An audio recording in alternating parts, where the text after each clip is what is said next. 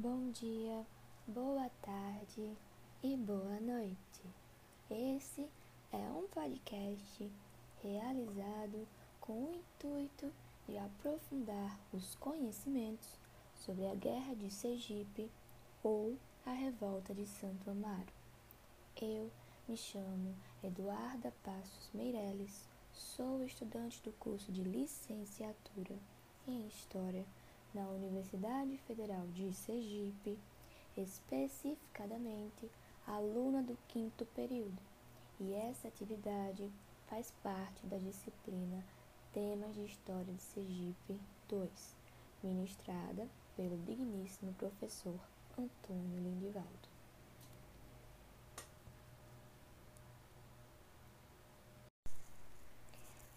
Além da licenciatura em História na Universidade Federal de Sergipe, sou estagiária pelo segundo ano consecutivo do Arquivo Público Estadual de Sergipe. E, por isso, escolhi a temática Revolta de Santo Amaro, pois, nesse estágio, nesse arquivo, tive a oportunidade de presenciar uma entrevista realizada pela TV Aperipê do próprio estado de Sergipe com Adailton Andrade. Adailton Andrade, membro fundador da Academia São Cristóvense de Letras, licenciado em História, pós-graduado em Ensino Superior em História, pós-graduado em Sergipe Sociedade e Cultura, membro do Instituto Histórico e Geográfico de Sergipe, que foi entrevistado sobre a revolta de Santo Amaro. Ademais, durante esse podcast, irei aprofundar o motivo pelo qual me levou a escolher tal temática, além dessa oportunidade honrosa que tive em presenciar tal entrevista.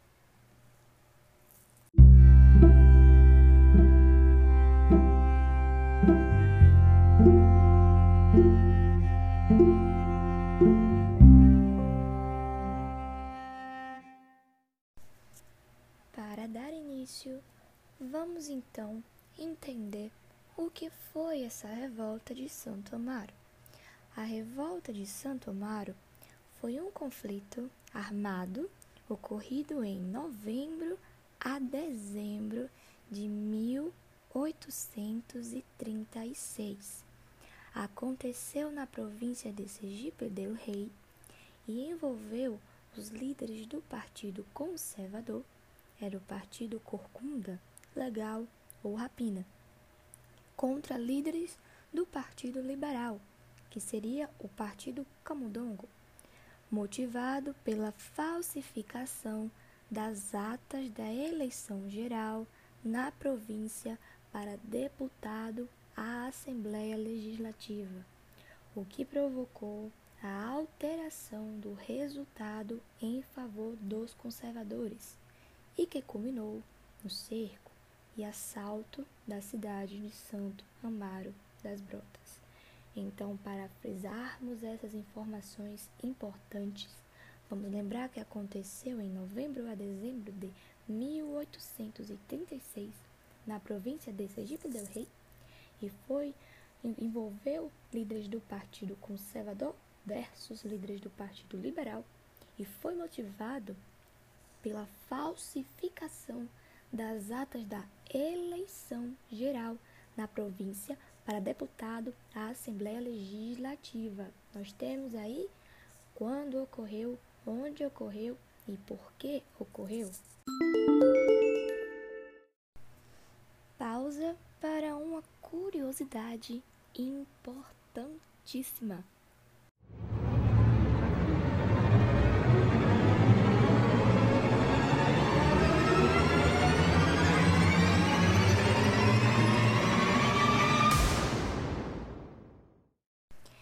Enquanto o Partido Conservador tinha 1.150 homens armados, três peças de artilharia, uma barca de guerra, o Partido Liberal tinha apenas 400 homens armados e duas peças de artilharia. Será que eu preciso dizer qual foi o desfecho dessa guerra? dessa revolta? Ai meu Deus! Obviamente que o desfecho foi a derrota dos partidários liberais.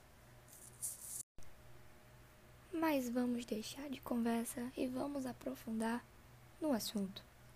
O que foi essa fraude eleitoral? Como é que a gente pode entender essa fraude? Bom, nas eleições provinciais de 1836 para deputado da Assembleia Legislativa, os partidos aristocráticos rivais conservador, liderado por Sebastião Gaspar de Almeida Boto, e liberal, liderado por Antônio José da Silva Travassos, anunciaram suas candidaturas.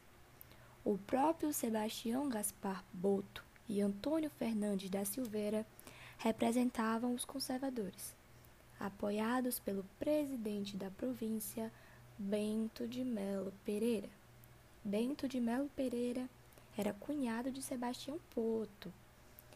Manuel Joaquim Fernandes de Barros, primeiro vice-presidente, e Manuel Joaquim de Souza Brito representavam os liberais. Durante a apuração nos colégios eleitorais, verificou-se grande maioria de votos em favor dos liberais, faltando somente o colégio da cidade de Lagarto para finalizar a eleição. Em vista do resultado desfavorável à presidência, a Câmara Apuradora interrompeu a contagem e aguardou a demorada e suspeita ata do Colégio de Lagarto. Uma vez que foi recebida, a ata foi acusada de ter sido falsamente elaborada, pois citava 3.627 votos em favor dos candidatos conservadores, o que reverteu o resultado das urnas. Os partidários dos liberais iniciaram protestos. Protestos em frente ao Palácio da Presidência da província e enviaram indignações documentadas solicitando a anulação das eleições.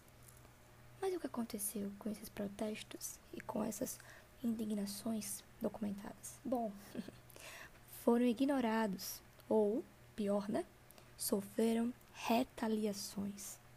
Alguns prejudicados, então, começaram a planejar um movimento armado a fim de depor o então presidente e substituí-lo pelo seu primeiro vice, primeiro vice, Manuel Fernandes de Barros, do Partido dos Liberais, que, contudo, reprovava a insurreição, uma vez que mantinha um relacionamento conciliador e de apoio ao presidente.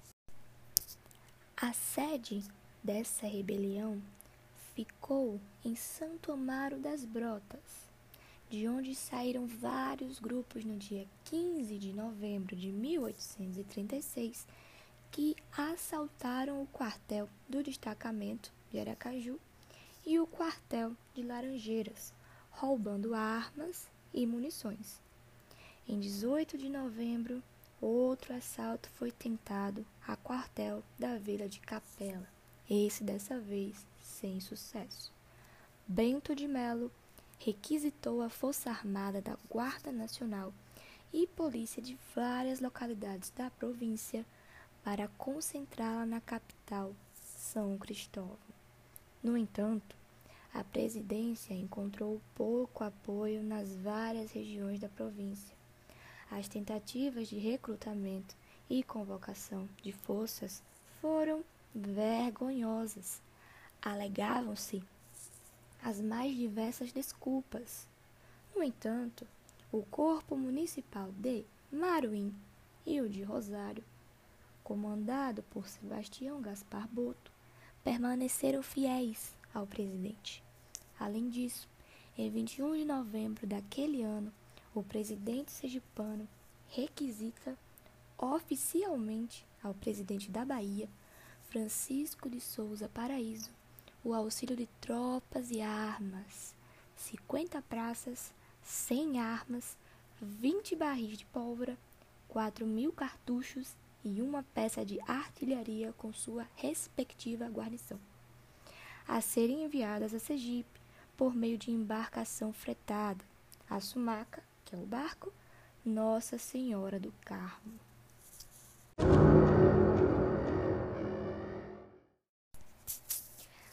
Dando continuidade, em 20 de novembro, uma força de mais de 400 homens armados e favorecidos de duas peças de artilharia atacou a vila de Rosário do Catete, a fim de desalojar o líder conservador, Sebastião Boto.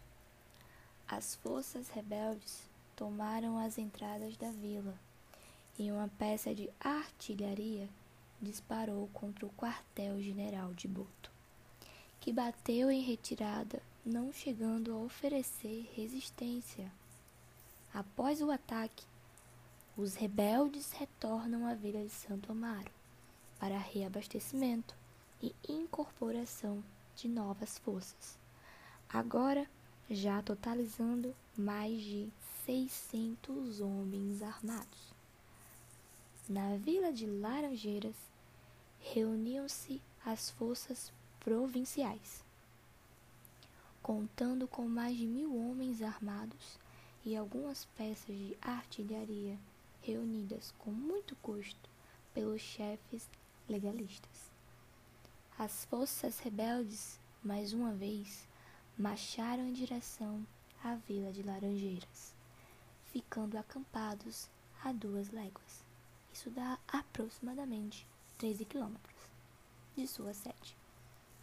Antes de estabelecido o plano de assalto à vila, realizou-se uma conferência de mediação entre os líderes do legalistas e rebeldes, onde os insurretos se comprometiam a depor as armas se a presidência da província considerasse as arbitrariedades do governo e irregularidades do pleito e se comprometesse a nova e legítima apuração da ata do Colégio Eleitoral de Lagarto. Vamos dar uma refrisada no que aconteceu nesse Colégio Eleitoral de Lagarto? Bom, foi basicamente onde tudo começou. Podemos dizer ou chamar de clímax, talvez, dessa revolta? Bom, tudo indicava a vitória do Partido Liberal. Só que aí demorou bastante para a apuração desse colégio de lagarto sair. E quando saiu, para espanto de todos, os conservadores ganharam com a margem um pouquinho alta. E então, o partido que perdeu, no caso, alegou haver um crime, uma fraude.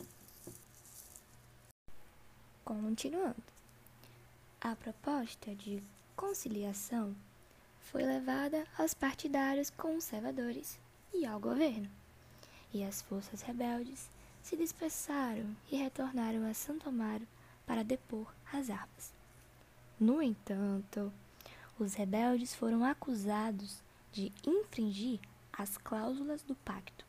Segundo ofícios da presidência, reuniam-se na vila de Santo Amaro novo destacamento de mais de cem homens a fim de assaltar a vila de Maruim e surpreender o pequeno destacamento local.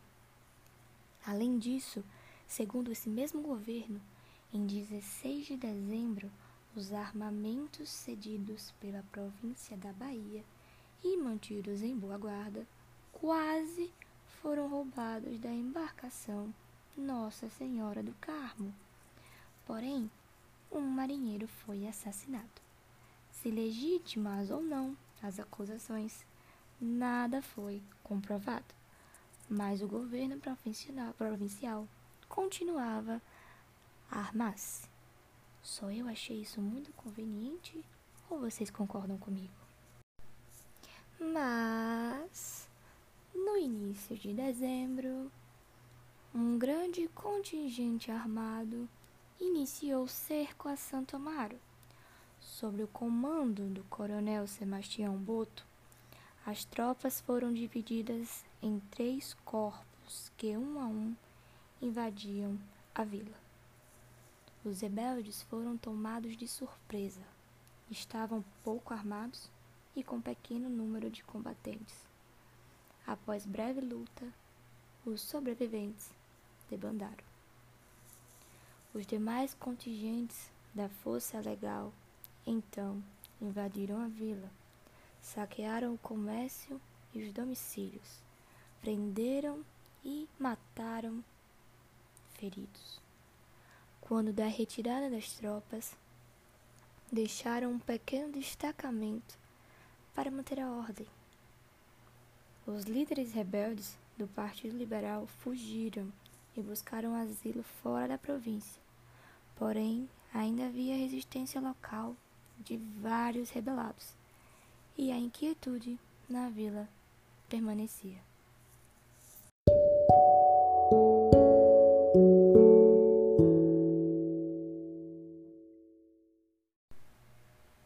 Mas espera aí, só mais um pouquinho, porque Bento de Melo não para por aí.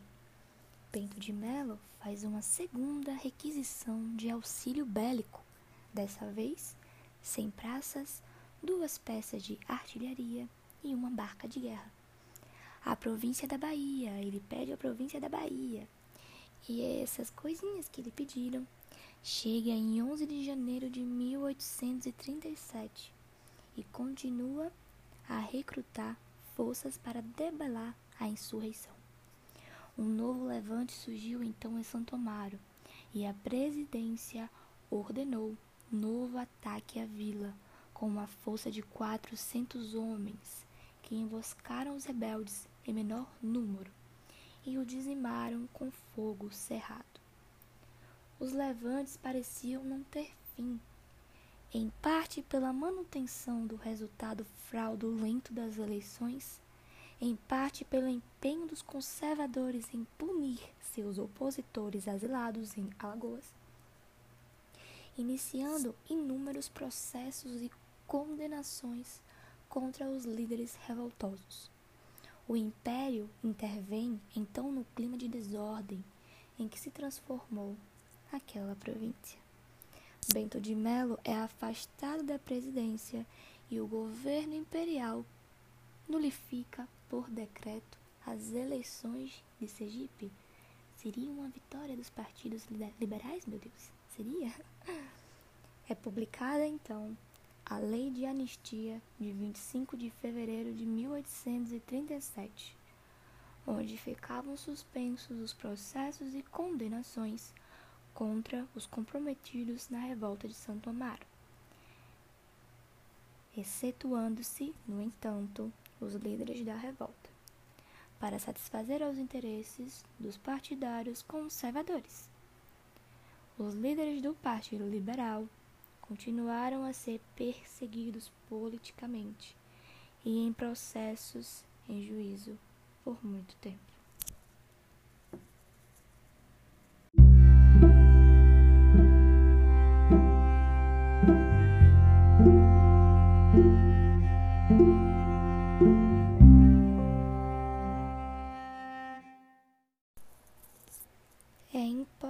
Importantíssimo frisar que Felisbelo Freire foi o primeiro autor a tratar a Revolução de Santo Amaro.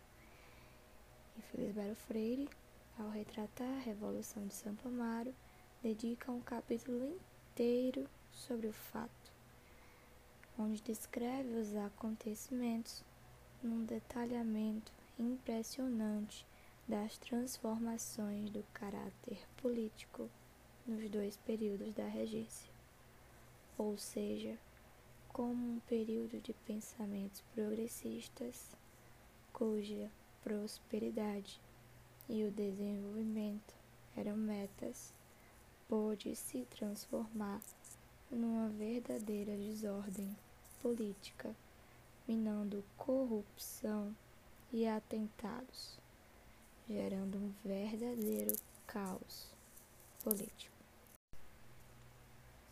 Para Felisbelo Freire, essa disputa eleitoral, que já fora comentada anteriormente, foi movida por conturbações, ou seja, houveram várias tentativas de manobras políticas acerca de compra de votos, fraudes, todos os tipos de desatinos contra a liberdade do sufrágio universal. Tudo isso para poder garantir a escolha do candidato que patrocinava.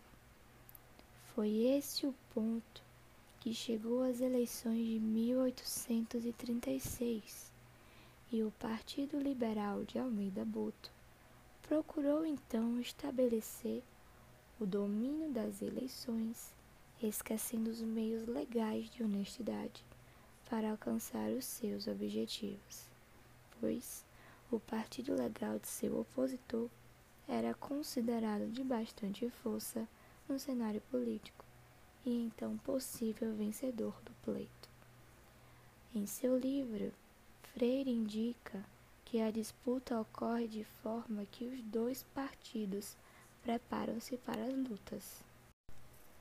Freire destaca que a forma arbitrária que empunhou o partido de Boto para garantir as eleições foi de tamanho escândalo que o partido adversário tomou como afronta e incitou um princípio de revolta que acabou tomando proporções em grande escala na vila de Santo Amaro e nas demais regiões da província. Os habitantes de Santo Amaro, temendo pelas suas vidas, fugiram do tumulto que estava acontecendo Freire transcreve um trecho de memória escrita por Travassos, cujo relato ele faz do processo de apuração das eleições. Os revoltosos organizaram-se com armas e se prepararam para o confronto com as forças armadas de 600 paisanos liderados pelo outro candidato, Almeida Boto. Eles seguiam ao cerco da vila de Santo Amaro. Chegando à vila, viu todas as portas fechadas. Sem a grande maioria dos populares, Boto dá o comando para que a sua força pudesse arrombar as portas e começasse então assalto aos pertences que os habitantes haviam deixado. Quando foi dito a maioria, quis dizer que tinha ficado para trás algumas pessoas e essas pessoas são três pessoas em exato: Manuel Alves Pereira, Daniel Canavieira e João Severo, que por motivos de doença, Cita Freire, não seguiram com o restante da população. Segundo Freire, os mesmos foram conduzidos à praça e fuzilados. Depois do feito, a tropa seguiu a saquear as casas e até as igrejas. E após isso, Boto retirou-se, deixando destacamento no comando de João Bolacha, que fora emboscado bêbado por vinte revoltosos e morto. A guarnição, sem seu comandante, bateu em retirada para não sofrer baixas. Vale ressaltar que todos esses fatos foram comentados lá no início do nosso podcast, mas que agora nós estamos aprofundando os estudos de acordo com Félix Belo Freire, dando continuidade mediante aos fatos citados anteriormente. O presidente, para tentar apaziguar os ânimos, conferiu ao vigário José Gonçalves de Figueiredo, este era candidato a deputado-geral, que advertisse os revoltosos a baixar as armas, prometendo a eles não penalizar ninguém. Mas foi logo repreendido pelo fato do não cumprimento da proclamação lida em Santa Ana. Mediante os fatos, o então presidente enviou uma nova armada como já foi comentado anteriormente, com 400 praças que, ao chegar à vila, foram emboscados, resultando em mortes para ambos os lados. mas a desigualdade de força era enorme por parte do governo, fazendo com que os revoltosos saíssem da vila, a deixando deserta de novo. Ao final disto tudo, a eleição que ocasionou a revolta de Santo Amaro foi considerada nula por decreto imperial em vista à grande fraude que ocorreu. O presidente foi demitido do cargo em virtude das suas ações, que foram tratadas como ineptas, sendo substituído em 1837, quando Fernandes de Barros deixa a província para fugir das perseguições, encerra então a primeira fase regencial, que era considerada de grande expectativa de progresso para a província de Sergipe, dando vez à segunda fase, que para Freire era antiprogressista e corrupta, onde quem comandava eram os prepotentes e mandões. A revolta de Santo Amaro, descrita então por Félix Belo Freire, no capítulo 3 de seu livro, relata detalhamentos dos processos políticos que emergia na regência. De um lado, grupos que sonhavam em construir uma província próspera e livre de boicotes, corrupção, visando o crescimento para a região. Do outro, grupos que não queriam mudanças, apegados ao mandonismo, disposto a tudo para não perder os laços do poder até mesmo roubar e executar inocentes. Os grupos mencionados são os partidos políticos que evoluíram na província e que tiveram uma nova denominação pós-revolta, chamando assim de corcundas e rapinas.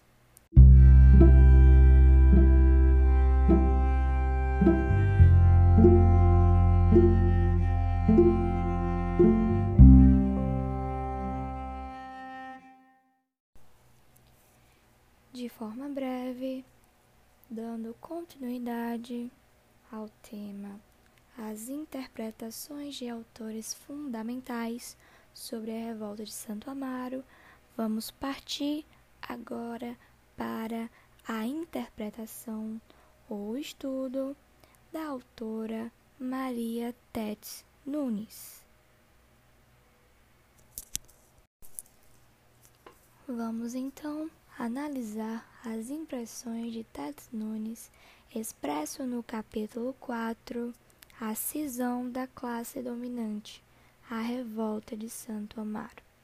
Ted Nunes indica que havia um entrave político, ou seja, o impedimento dos poderosos oligarcas na prosperidade da província, que não aceitavam alterações na estrutura socioeconômica existente na época, pois seu apego às formas arcaicas e coloniais, almejando dominar a província mediante controle das assembleias provisórias.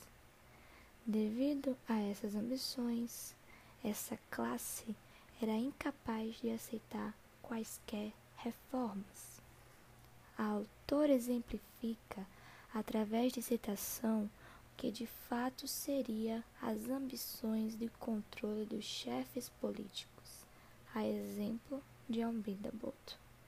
Afirma que, abre aspas, essa transformação é digna de nota e possui significado estrutural funcional, porque ela pressupõe uma nova dimensão do poder na qual as probabilidades de mando do Senhor, pela primeira vez, transcendem aos limites do domínio senhorial e alcançam o poder político, especificamente falando.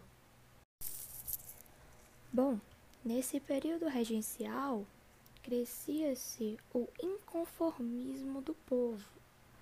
Mas quem irrompia os levantes no país eram os chamados revolucionários dominantes, que formavam partidos políticos, a exemplo do Partido Conservador, para se fixar no poder e assim dominar por meio opressivo a maioria. Era o que tentavam fazer desde 1831, cujo objetivo foi alcançado em 1836. O principal objetivo desse partido, segundo Tess Nunes, era extinguir os demais focos de revolta que continuavam acontecendo no país. Esses movimentos eles vão se manifestar em Sergipe. E aí é onde a gente vai entrar na revolta propriamente dita de Santo Amaro. Tets Nunes trabalha a revolta de Santo Amaro centrada no contexto político bem diferente de Felisbelo Freire, que contextualiza o processo evolutivo da política sergipana, além de culminar nos confrontos que nortearam a província na época. Tets começa sua análise no período da insurreição em 9 de março de 1836, assume o governo da província de Sergipe Bento de Melo Pereira, o então Barão de Contiguiba, integrante do Partido Legal, ou Corcundas, liderado pelo cunhado Sebastião de Almeida Boto. Ela não deixa de ressaltar os integrantes do Partido Liberal, compostos também por proprietários de terras, dentre eles o coronel Antônio Luiz de Araújo Maciel, senhor dos engenhos de Serra Negra e Jericó, Antônio Carneiro de Menezes da Vila Laranjeiras, o padre Gratuliano José da Silva Porto, proprietário do engenho Junco Velho, na Vila de Capela, sem contar com o apoio popular, liderados por Antônio José da Silva Travassos, verdadeiro homem do povo. A rivalidade eleitoral para a Câmara, segundo Ted Nunes, foi marcada por uma disputa acirrada e pressão por parte dos detentores do poder. As apurações se deram na Câmara de São Cristóvão, tendo o Partido Liberal a maioria dos votos, até serem surpreendidos pela suspensão dos trabalhos pelo pretexto de não ter vindo a ata do Colégio Eleitoral de Lagarto que chegou um surpreendente número de 3.627 votos, como já foi visto anteriormente, que garantiria a vitória do Partido Legal. Tá aí a fraude, né? E vendo essa possível fraude, reuniram-se os 200 eleitores e dirigiram-se ao palácio do governo para protestar. E logo eles foram ameaçados pela Guarda Nacional. Os protestos não acabaram pois os representantes continuaram suas reivindicações em São Cristóvão, Laranjeira, Socorro, Divina Pastora e Santo Amaro por intermédio das câmaras. Mas as representações de Santo Amaro, apesar disso, sofreram represálias por parte do governo do presidente Bento de Melo. Insatisfeitos com a fraude, os vencidos no processo eleitoral elaboraram um plano de sedição armada visando destituir o presidente Bento de Melo, cujo centro desse movimento seria Santo Amaro, passando para a história como a Revolução de Santo Amaro. Essa vila, tendo sua extensão, o Contiguiba, ficava na zona açucareira mais rica e populosa da província de Sergipe e a este acontecimento, tivemos como marco importante da vida dos sergipanos nos últimos meses de 1836 ao início de 1837.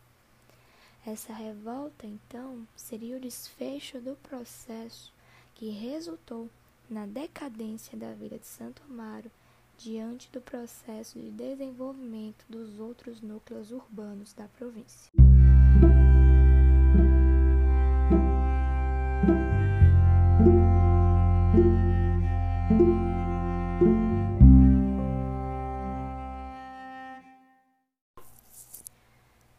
Para finalizarmos, o objetivo desse podcast foi inicialmente introduzir de forma breve o que foi a revolta de Santo Amaro.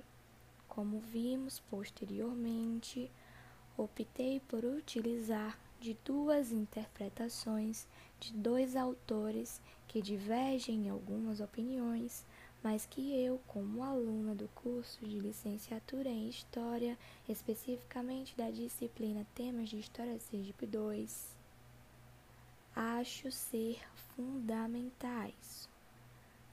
Com isso, utilizei de Felisbelo Freire e Maria Tetes Nunes para dispor de aprofundar os estudos e conhecimentos acerca do que foi essa revolta de Santo Amaro.